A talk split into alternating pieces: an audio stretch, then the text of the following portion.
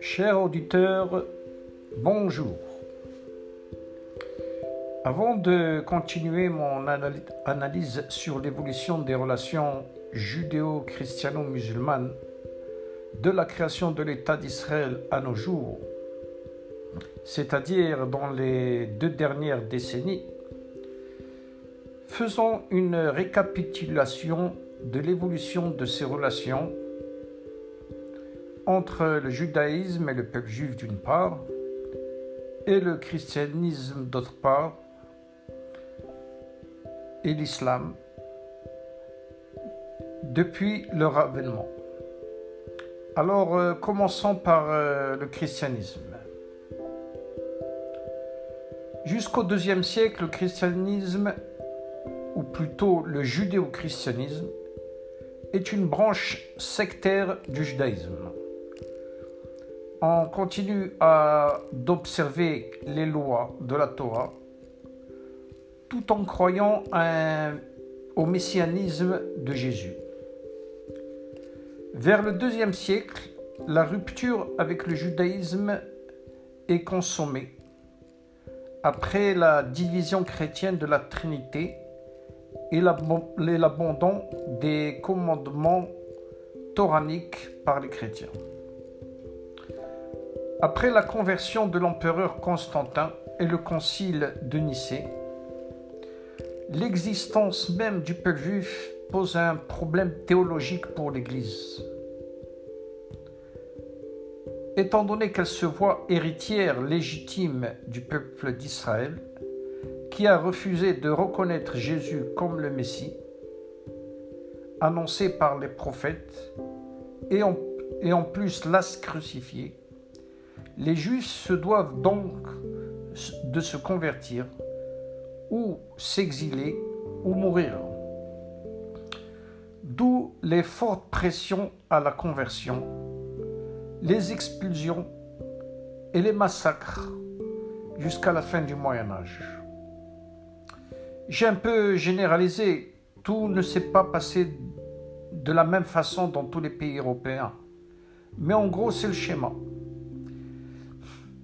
À partir de la Renaissance, le refus de l'acceptation fait place à la tolérance de la coexistence des Juifs dans des conditions d'inégalité et d'humiliation, comme témoin du sort réservé au peuple perfide et décide jusqu'au XIXe siècle.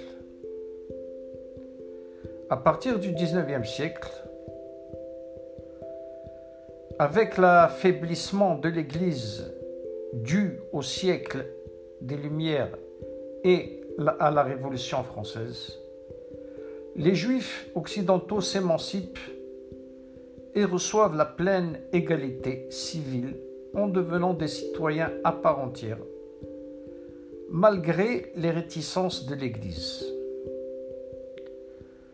Avec la montée des nationalismes du XIXe siècle en Europe, où les juifs acquièrent l'égalité civique, apparaît l'antisémitisme moderne laïque cette fois, fondé malgré cela sur des motifs chrétiens, beaucoup plus haineux et virulents, et sera à l'origine de la Shoah. Dans la nouvelle société moderne et égalitaire, et la montée des nationalismes, les Juifs continuent à rester des, étrangers et n'arrivent pas à trouver leur place. En ce qui concerne l'islam, le récit de la confrontation entre le prophète de l'islam et les Juifs de Médine et leur refus d'accepter sa prophétie telle qu'il a été transmis dans la tradition islamique a nourri un antisémitisme musulman.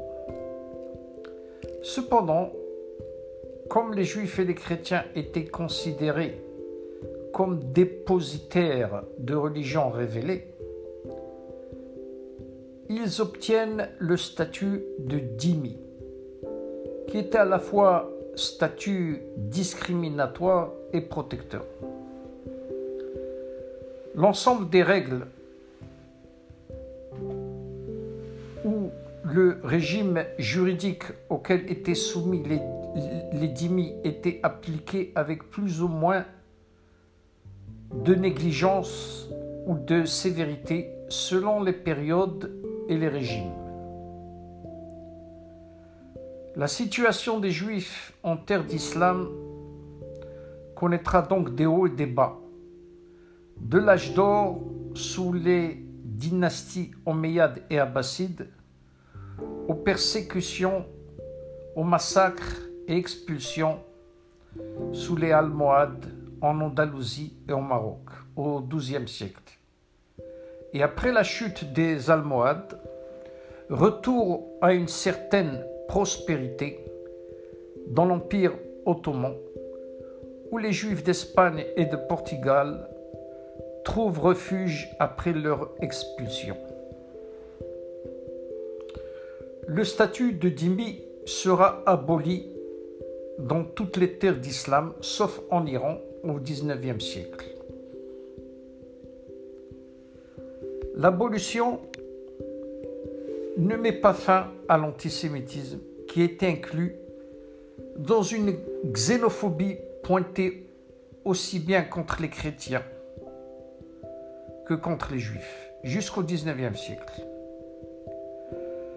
Cette xénophobie se focalisera contre les juifs avec l'entreprise sioniste en Palestine au début du XXe siècle. Il sera imprégné de motifs théologiques inspirés de textes coraniques sous l'influence des frères musulmans et des autorités musulmanes en Palestine.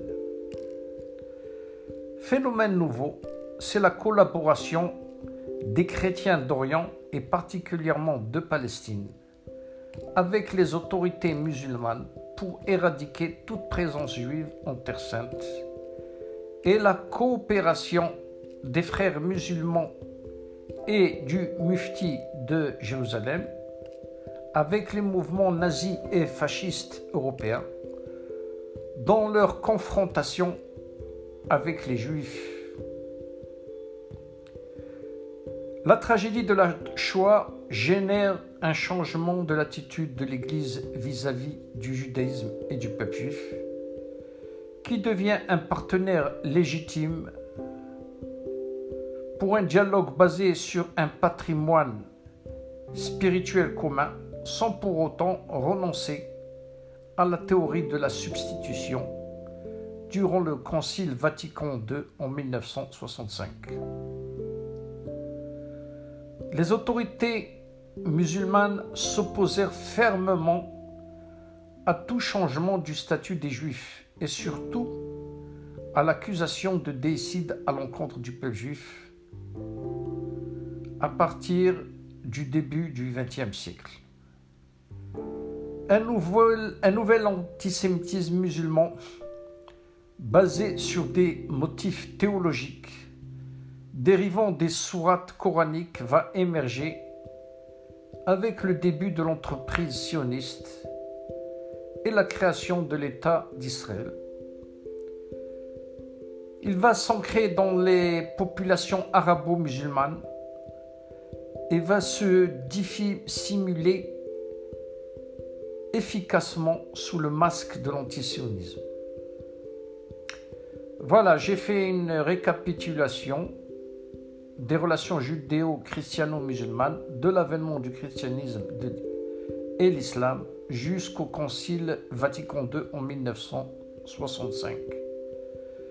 Deux millénaires de relations tumultueuses dont on n'est pas prêt d'en voir la fin.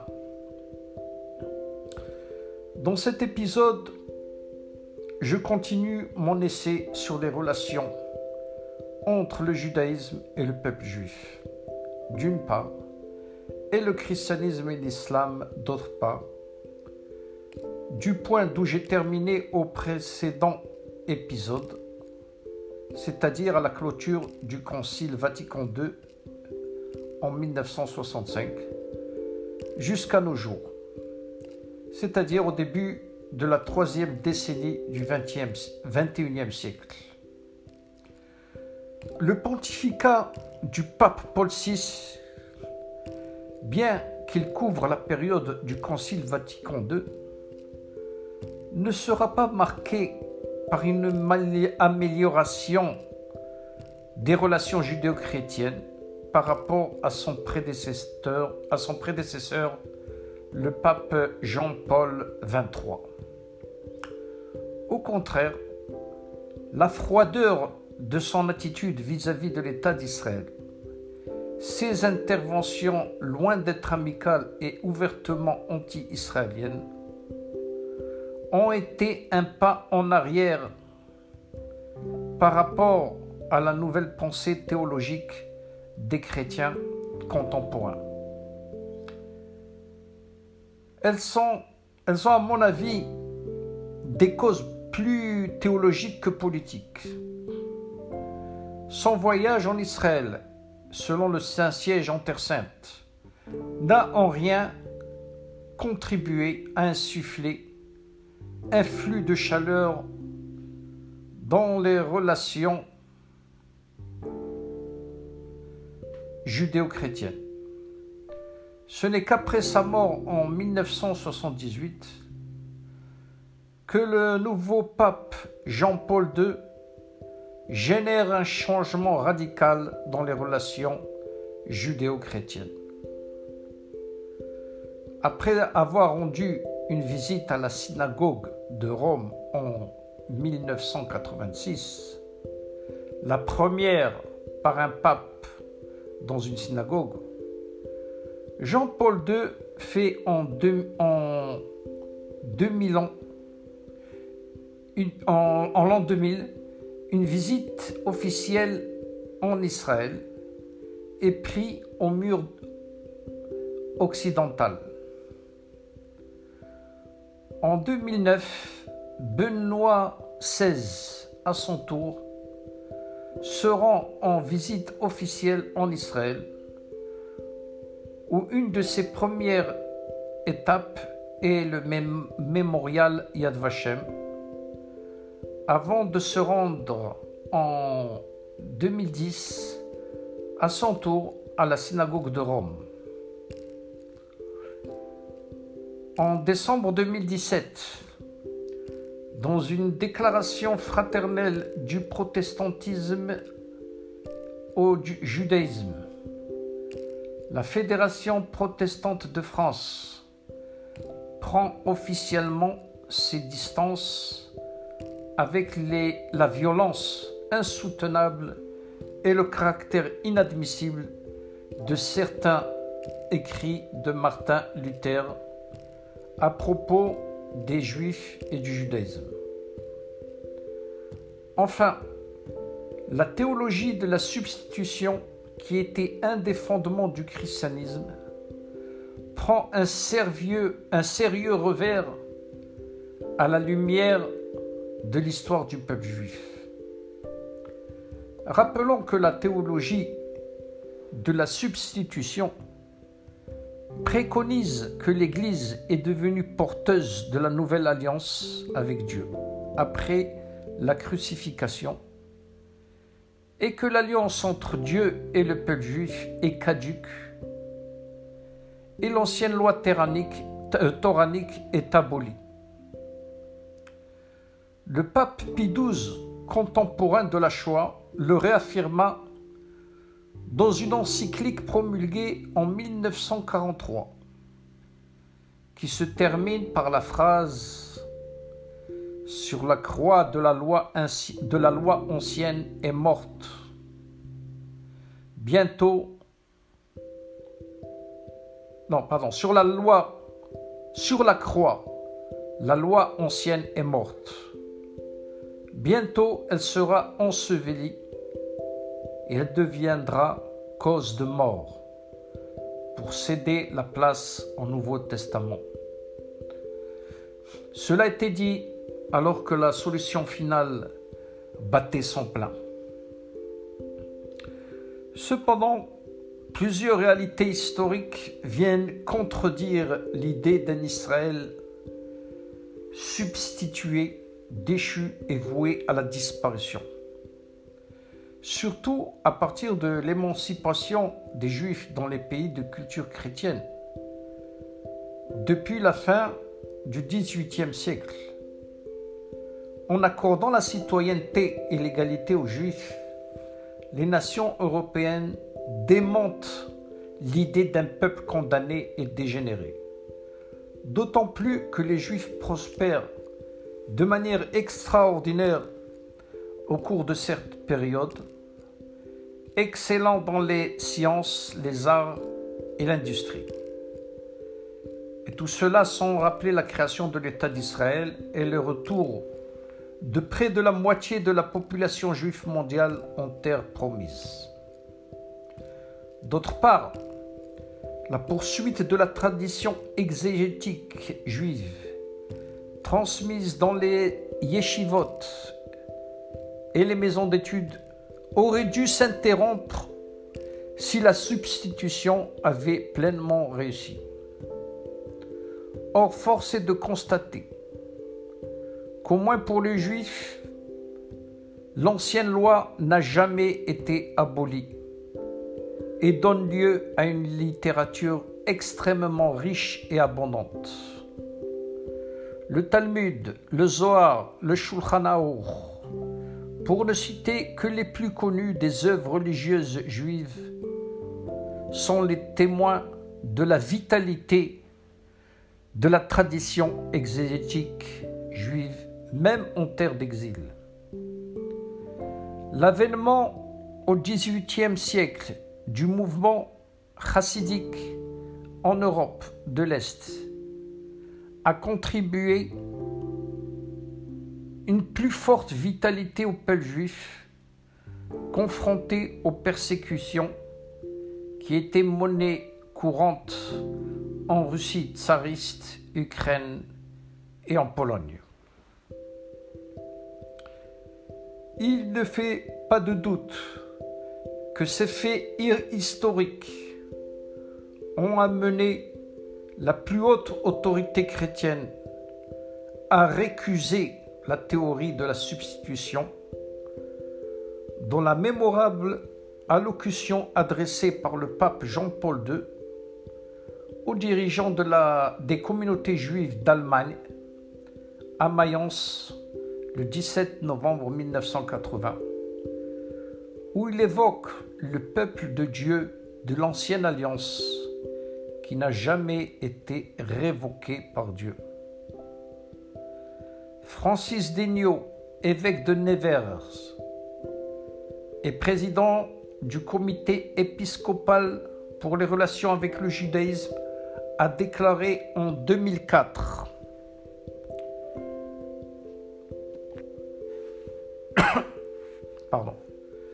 Aujourd'hui, l'Église a répudié toute théologie de la substitution et reconnaît l'élection actuelle du peuple juif, le peuple de Dieu de l'ancienne alliance qui n'a jamais été révoqué selon l'expression du pape Jean-Paul II devant la communauté juive de Mayence le 17 novembre 1980. Au lieu de la théologie de la substitution et en opposition frontale avec elle, une nouvelle théologie prend le pas avec le pape Jean-Paul II. La théologie de la double alliance. Dans sa célèbre allocution à Mayence en 1980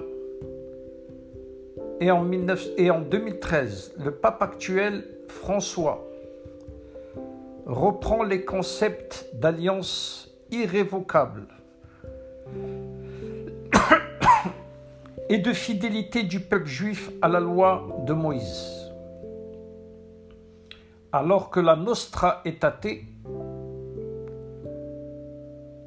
alors plus que, la Nostra est athée, la reconnaissance papale de l'irrévocabilité de l'alliance de Dieu avec le peuple juif est véritablement un changement radical de l'attitude de l'Église catholique et une grande victoire du peuple juif, qui après 2000 ans de confrontation sanglante avec le monde chrétien, Notons aussi qu'en plus du catholicisme, les mouvements évangéliques dans tout le monde et particulièrement aux États-Unis font un pas de plus en avant et voient dans la création de l'État d'Israël une confirmation des prophéties bibliques et préparent le, retour de Jésus-Christ dans sa mission messianique. Cependant, il y a un revers à cette affirmation. La condition de ce retour est la conversion du peuple juif et la reconnaissance de Jésus comme Messie. Cette condition est une pierre d'achoppement pour l'amélioration des relations avec le peuple juif. Et les mouvements évangéliques, ce qui ne diminue en rien les positions philosémites et sionistes de ces derniers, malgré les sentiments d'appréhension des courants religieux juifs vis-à-vis des évangélistes.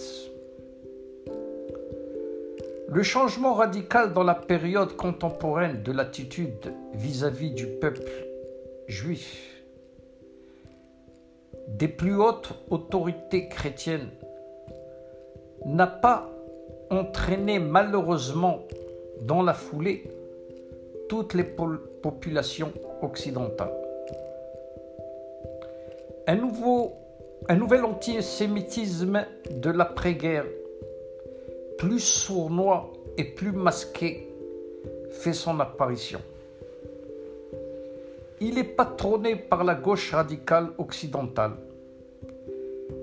et s'étend ces dernières années de plus en plus vers la gauche libérale en se ralliant à l'antisémitisme musulman envenimé la création de l'État d'Israël et s'empire avec la guerre des six jours. En effet, cette, gauche radicale emprunte au conflit israélo-palestinien le schéma du conflit colonial des puissances occidentales avec les populations autochtones d'Afrique et d'Asie. Elle choisit d'ignorer la complexité du conflit et le lien ancestral et millénaire du peuple juif à la Terre sainte. Lien dont la vivacité a été nourrie de façon continue par les prières liturgique journalière des Juifs en exil.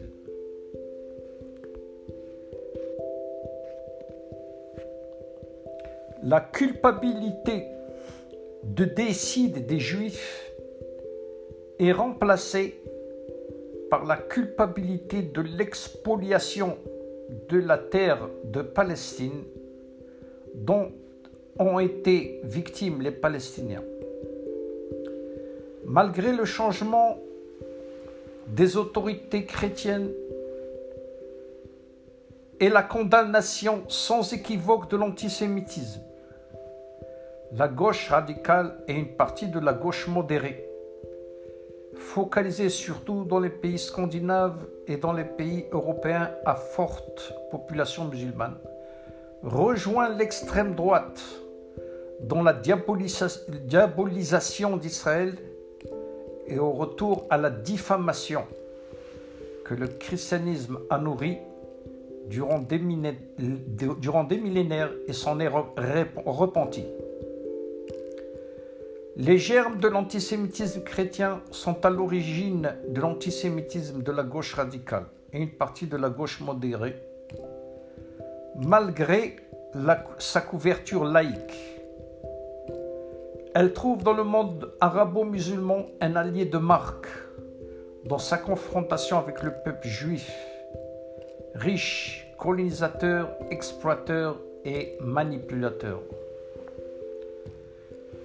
Le dénominateur commun entre les deux antisionismes, c'est la nouvelle couverture de l'antisémitisme moderne. le, retour le refus du retour des Juifs en Terre sainte, ce qui refuterait une conception chrétienne et musulmane du peuple juif banni par Dieu et chassé de la terre promise. Alors il se doit que cette flagrante infamie soit effacée, même au prix d'un nouveau bain de sang. Dans le prochain épisode, je me concentrerai sur l'attitude du monde arabo-islamique envers les Juifs et Israël vers la fin du XXe siècle et du début du XXIe siècle. Une nouvelle attitude qui va partiellement modérer son hostilité envers les Juifs et Israël et même amener à tolérer une coexistence avec une entité juive en Terre Sainte. Alors je vous dis au revoir au prochain épisode. Merci de m'avoir écouté. Envoyez-moi vos commentaires et je promets de vous répondre. Shalom.